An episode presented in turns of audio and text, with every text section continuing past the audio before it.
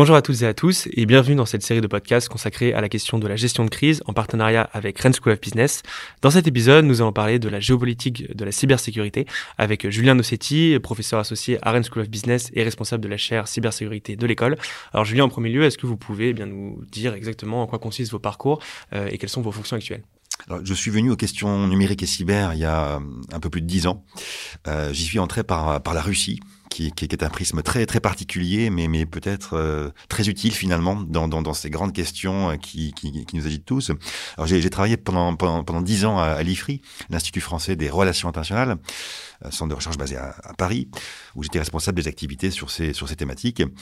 Euh, et par la suite, j'ai euh, je, travaille désormais à Rennes School of Business, où j'ai lancé cette activité de, de chaire sur les questions de cybersécurité avec diverses formations qui, qui vont être proposées à, la rentrée prochaine. Et, euh, et j'enseigne euh, les relations internationales et les questions cyber aux écoles militaires de, de Saint-Cyr-Coët-Quidan. Euh, et je suis également euh, chercheur euh, à Géode, un centre de recherche qui, veut dire géopolitique de la datasphère, qui dépend de, Paris 8 et qui traite aussi tous ces grands enjeux numériques. Mmh. Alors merci pour cette présentation. On va rentrer maintenant dans le, vif du sujet. Alors peut-être avec d'abord une première définition, puisque le terme de cybersécurité est peut-être pas forcément très limpide et très clair pour tous. Et peut-être aussi pouvez-vous proposer une sorte de rétrospective historique de ce terme, puisque bien évidemment il est relativement récent, on va le voir. Alors c'est vrai que l'intérêt comporte à ce sujet, il est, il est assez récent. Euh, après, il y a une évolution extrêmement rapide, finalement, euh, liée à ce terme et, aux enjeux qu'il qu charrie. Euh, il y a encore 10-12 ans, euh, quand on parlait de cyberattaques, par exemple, euh, c'était pour parler de, de, de, quelques piratages qui visaient quelques établissements bancaires ou des assurances. Ça a énormément changé depuis euh, depuis la dernière la dernière décennie, pardon, euh, avec euh, des enjeux économiques et financiers très importants et aussi fondamentalement politiques et stratégiques. Ces questions de cybersécurité aussi, elle, elle fait pas consensus. Elle fait pas consensus pour une raison toute bête, c'est que certains États ont tendance à, à, à opposer euh, les Occidentaux d'un côté, Européens, Américains, et les Russes et les Chinois de l'autre, ce qui est peut-être caricatural, mais ce qui peut contribuer à, à bien saisir hein, ces enjeux. Et, et, si vous voulez, ces États n'ont pas, n'ont pas la même conception de ce que recouvre la cybersécurité, euh, ni même de ce que recouvre le, le terme de cyberespace. Mmh. Euh, en, en, Occident et surtout aux États-Unis, euh, il y aura peut-être une lecture plus technique plus, plus technologique de, de, de, cet enjeu cyber euh, et de ce que doit être la cybersécurité. Alors qu'en Russie ou en Chine, par exemple, euh, il y a euh, il n'y a pas euh, la, la, séparation que nous on fait en Occident entre l'outil technique, l'infrastructure, de ce qui est produit en ligne, c'est-à-dire voilà, des, des, contenus, de, de l'influence qui, qui peut être qui peut être faite euh, à des fins politiques. Bon, et ça en Russie et en Chine, c'est quelque chose qui, voilà, qui, est extrêmement intégré, très combiné. Euh, Russes et Chinois appellent ça une approche globale. C'est ce qui fait leur spécificité. Et c'est pour ça que quand euh, Moscou ou Pékin nous parlent de cybersécurité, euh, ils nous parlent peut-être davantage de, de, menaces informationnelles ou d'opérations d'influence. Bon, et ça, c'est un fossé conceptuel qui a, qui a toujours cours aujourd'hui euh, et qui explique peut-être aussi certaines vulnérabilités qu'on a pu connaître en Occident, et je pense peut-être surtout aux États-Unis, au moment de la campagne présidentielle de 2016, hein, qui avait opposé Donald Trump et Hillary Clinton, où on a vraiment pris conscience de, cet enjeu euh, informationnel. Donc, pour, pour résumer, si vous voulez, cet enjeu de cybersécurité, euh, il, a, euh, pris forme, hein, bien évidemment, euh, de, de, longue date, mais euh, les, enjeux se sont, démultipliés au fur et à mesure que les activités humaines et économiques sont, de plus en plus euh, liées, liées aux facteurs numériques.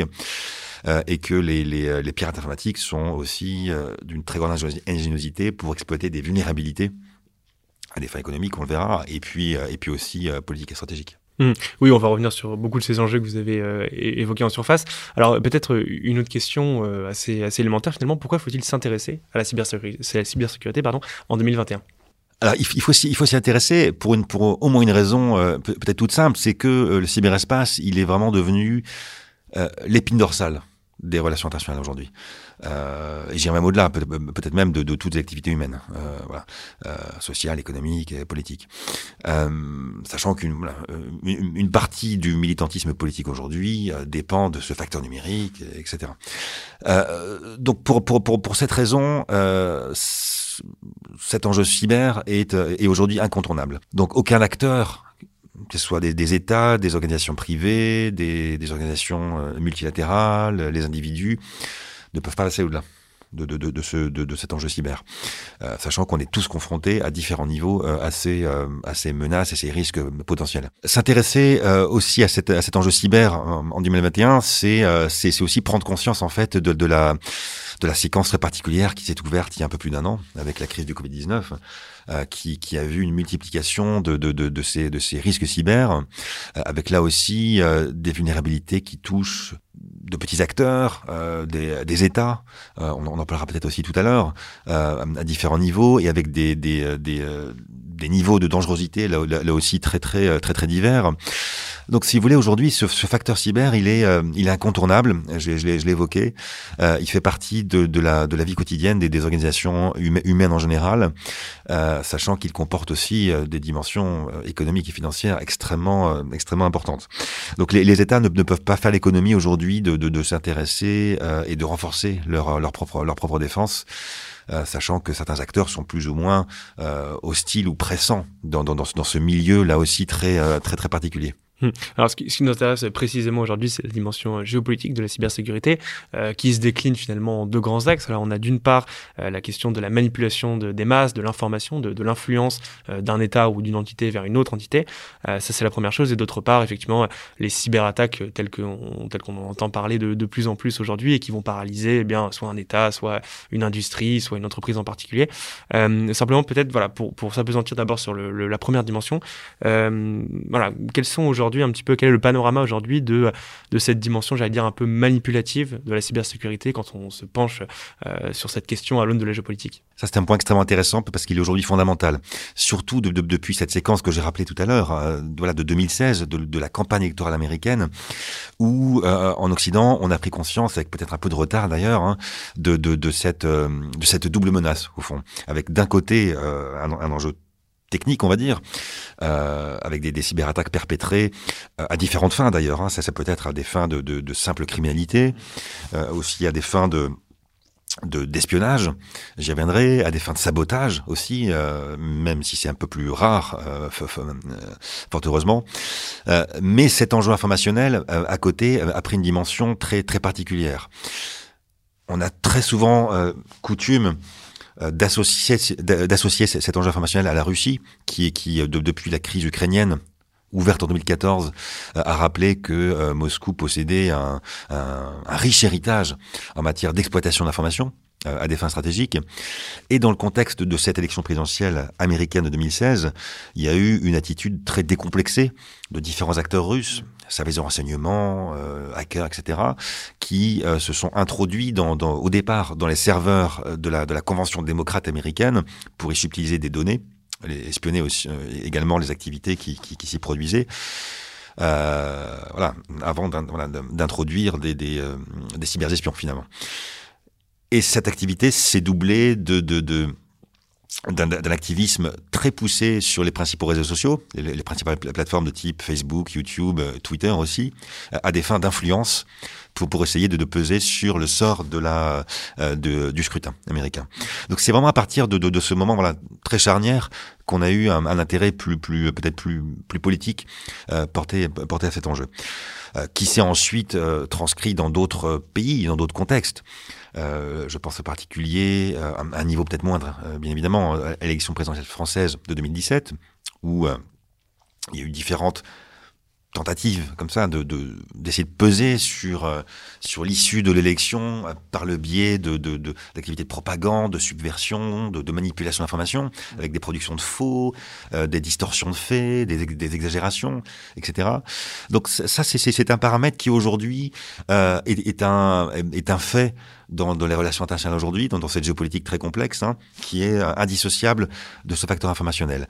Et la séquence ouverte par, par, la, par la crise du Covid-19 est aussi venue rappeler euh, l'importance de cet enjeu, avec, avec un pays comme, euh, comme la Chine, qui s'est euh, d'ailleurs beaucoup inspiré de, de, ce qu'a fait la Russie auparavant dans, ce domaine, et qui a, à certains moments, a, essayé de, de, de, d'exagérer, de, produire un certain effet sur, les principales plateformes du web pour essayer de faire euh, oublier ses propres responsabilités dans son incapacité à, à circonscrire la, la, crise sanitaire. Bon, et ça, ça, ça, ça doit interpeller bien, bien évidemment les, les, les dirigeants internationaux.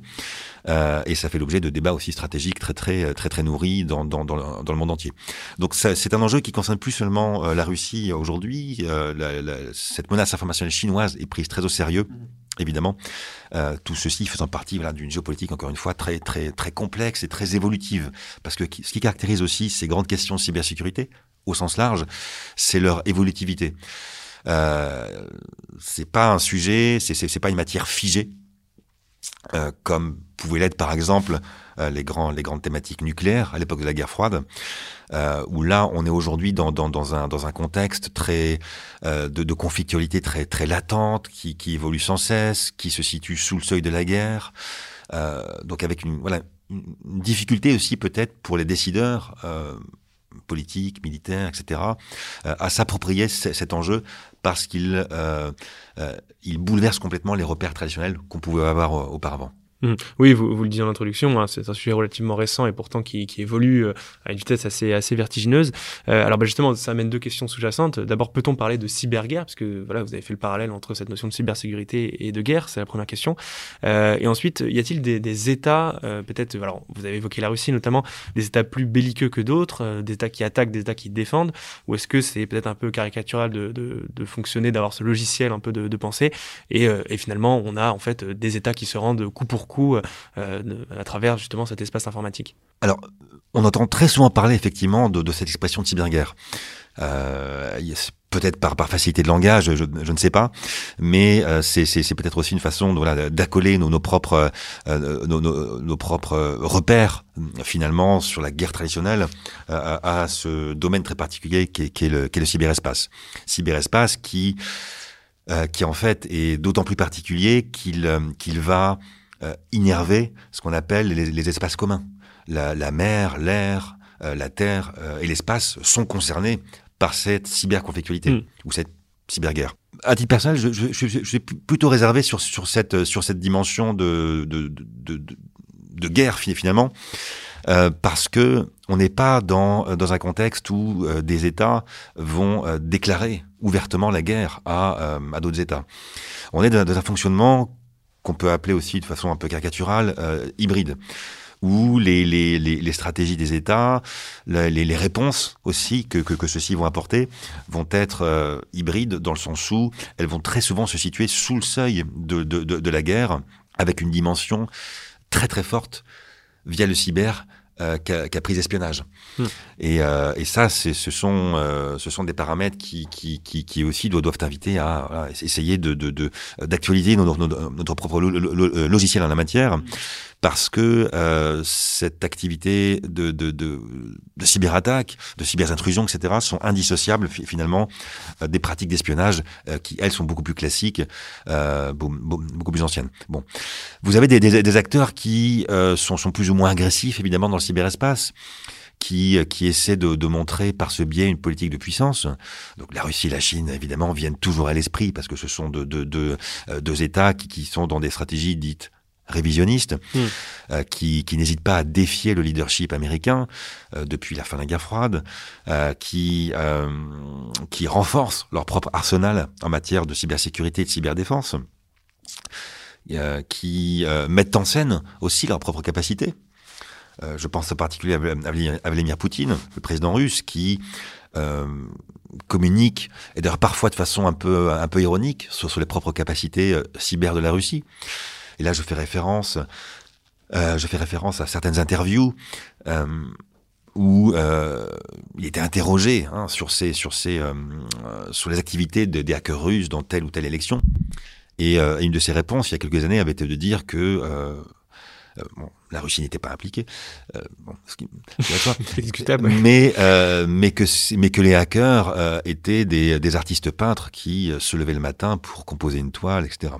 Donc derrière le, le, côté très très décalé et caricatural de, de, de ce propos, il faut aussi y voir une euh, finalement une forme d'anticipation sur les, les, acteurs qui comptent et qui doivent compter dans cette géopolitique en fait du, 21e siècle, où ce sont plus seulement les, euh, le, nombre de, de, de, de, têtes de missiles, euh, etc., hein, de, têtes nucléaires qui, qui, qui, qui, qui prédominent, mais ce sont également des, des acteurs plus, plus opaques, plus, plus hybrides, encore une fois, qui, qui peuvent avoir une influence globale.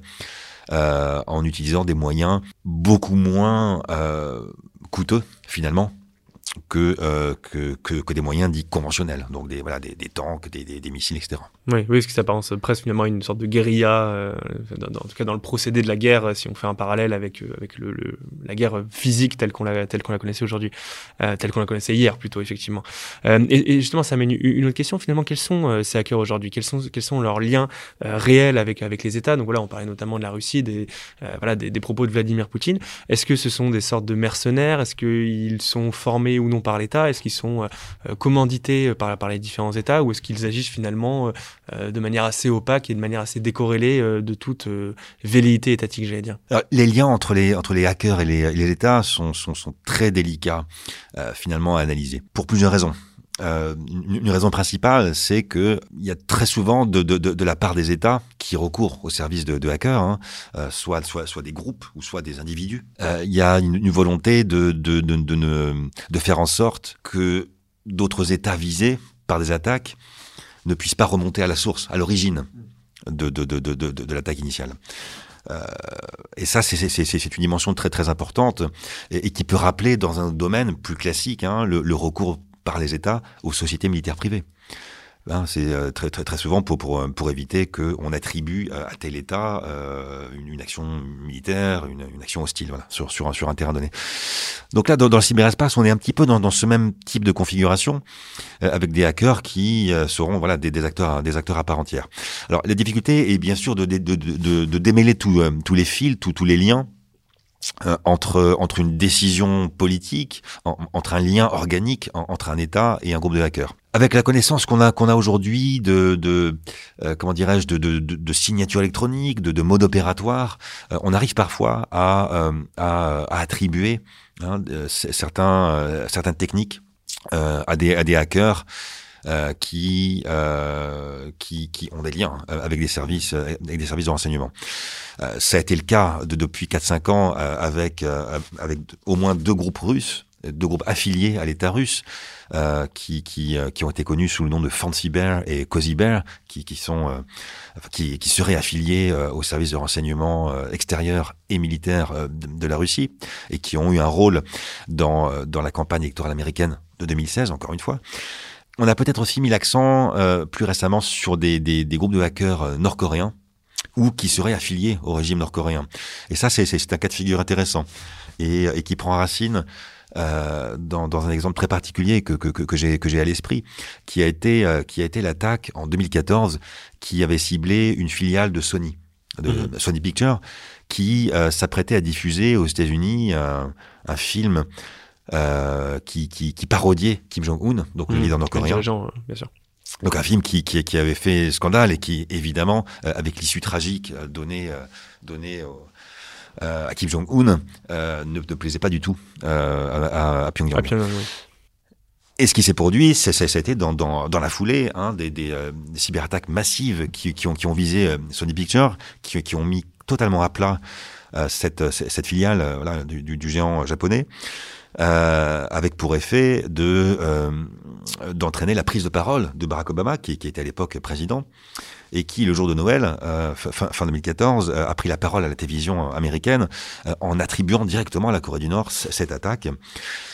Parce que les services américains avaient trouvé que le groupe de hackers Lazarus avait, avait été à l'origine de l'attaque et avait des liens avec le régime, le régime nord-coréen. La, Russie, d'un côté, la Russie n'est pas, pas la seule impliquée dans, cette géopolitique des hackers, et de l'autre côté, d'autres États sont, aussi très très actifs hein, euh, en la matière et, et recourent euh, à, au service de, de, de tels groupes euh, voilà, auquel on peut parfois voilà, remonter, euh, remonter, remonter les liens et essayer de d'attribuer hein, des, des, des, des, des, contacts entre, entre les services de, ces États et, et ces, ces, groupes de hackers. Après, à certains moments, certains de ces groupes ont, ont des, ont des, des comment dirais-je, des loyautés à géométrie variable, c'est-à-dire qu'ils ne seront pas forcément fidèles à tel ou tel État mais seront essentiellement mus par des logiques de profit. Donc, ils hmm. iront au plus offrant.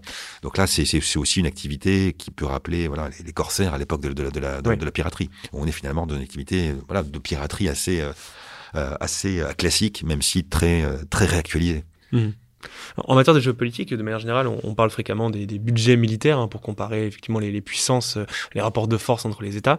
Euh, quid du budget euh, des États consacrés à la cybersécurité? C'est-à-dire, voilà, donc déjà en, valeur absolue, quel, quel budget peuvent-ils consentir chaque année? Est-ce qu'on en a une idée? Et ensuite, quels sont les, leviers qu'ils actionnent en termes humains, en termes de recherche et développement? Comment concrètement considérer cette géopolitique de la cybersécurité cette fois-ci à l'aune vraiment des économiques et des investissements consentis par les États? Alors c'est extrêmement délicat d'avancer des, euh, des, budgets concrets. Pour, pour, pour, pour une raison très simple, c'est que la plupart sont frappés du, du, du, du sceau euh, de la confidentialité. Ce qui est, euh, ce qui est notable toutefois, c'est qu'on on est dans un contexte évidemment voilà, de, de, hausse des vulnérabilités et que la plupart, la plupart des États, hein, grandes puissances comme moyennes ou, ou, États dits plus modestes, sont dans un effort de rattrapage financier. D'abord pour muscler leur, leur défense, hein, donc leurs leur moyens de, de, de, lutte défensive, leurs moyens de protection. Euh, qui, dans le cas de certains États, euh, avait été négligé. Et je, et je pense là euh, au, au, cas des États-Unis, qui, à la suite de la récente affaire SolarWinds, se sont rendus compte que finalement, ils avaient privilégié la dimension offensive, la lutte offensive dans le cyberespace, au détriment de leur propre protection de leurs infrastructures. Bon. donc, cette dimension de, protection, elle, est aujourd'hui assez centrale dans, les, euh, chez, les États. Et là, je pense en particulier à l'Europe, où vous avez toute une, série de, débats et d'initiatives, y compris au niveau européen, pour essayer de euh, d'harmoniser les, approches en la matière et de faire en sorte que l'Union européenne en tant que telle euh, soit la plus immunisé possible euh, en matière de cyberattaque. Donc la question de la défense est d'abord prioritaire.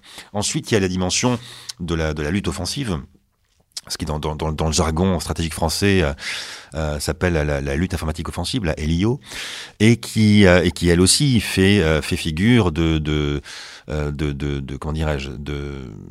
priorité finalement chez les États qui veulent avoir une influence internationale en la matière et peser dans cette géopolitique du cyberespace. Là, vous avez évidemment les, trois, grandes puissances cyber que, que sont États-Unis, avant tout, Chine ensuite, et Russie en, en, troisième, en troisième lieu, et puis aussi euh, certaines, puissances de rang, de intermédiaire, dont, dont la France, la Grande-Bretagne, euh, l'Iran, la Corée du Nord, euh, etc., Israël qui, euh, qui pourront aussi chercher à peser euh, dans, dans, dans, cette conflictualité par le biais de cyberattaques. Hein. Donc, si vous voulez, ces cyberattaques ne sont pas du seul ressort, du seul fait euh, de d'États de, qu'on juge peut-être plus, plus, plus hostiles. La, la, la plupart hein, des, des, États aujourd'hui se livrent à des cyberattaques, euh, médiatisent ou pas, euh, attribuent ou pas euh, ces, ces, attaques, mais ça fait partie de leur arsenal aujourd'hui qui, qui, est, qui, est absolument incontournable. Mmh. Oui, c'est très clair. Alors euh, peut-être une dernière question hein, pour conclure d'ordre plus euh, prospectif, j'allais dire. Euh, à quoi peut-on s'attendre pour la décennie qui s'ouvre aujourd'hui? Quels seront les, les, demain les grands enjeux en matière de, de cybersécurité, euh, toujours dans cette dimension géopolitique? Il y a un certain nombre, un certain nombre d'enjeux et, de, et de vulnérabilités aussi qu'on peut identifier. J'en distinguerai peut-être peut-être deux ici.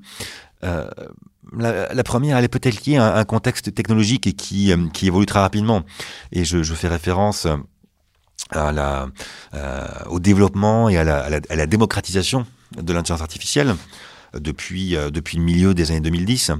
Euh, donc ça, va s'accélérer bien bien entendu, avec une dépendance à, voilà, une, à une forme d'automatisation aussi dans nos, dans, nos, activités euh, humaines et économiques. Et ça, évidemment, ça, ça, fait peser un certain nombre de, voilà de, risques, de, de vulnérabilités, parce que euh, un certain nombre euh, de, de, de, ces, de, de ces, euh, voilà, de, de, de, ces intelligences artificielles n'ont pas été forcément pensées pour être, pour être sécurisées. Euh, et peuvent être très bien utilisées par des pirates informatiques aussi euh, à leur propre à leur propre fin. Euh, donc à des logiques dans, dans, dans, dans, une finalité criminelle ou une finalité stratégique si, si, si, des États sont sont derrière ça. Ça c'est un premier point.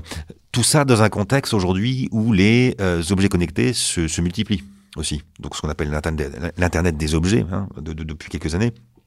Euh, là aussi, peut-être le, le, point d'entrée pour des, euh, des, attaques informatiques.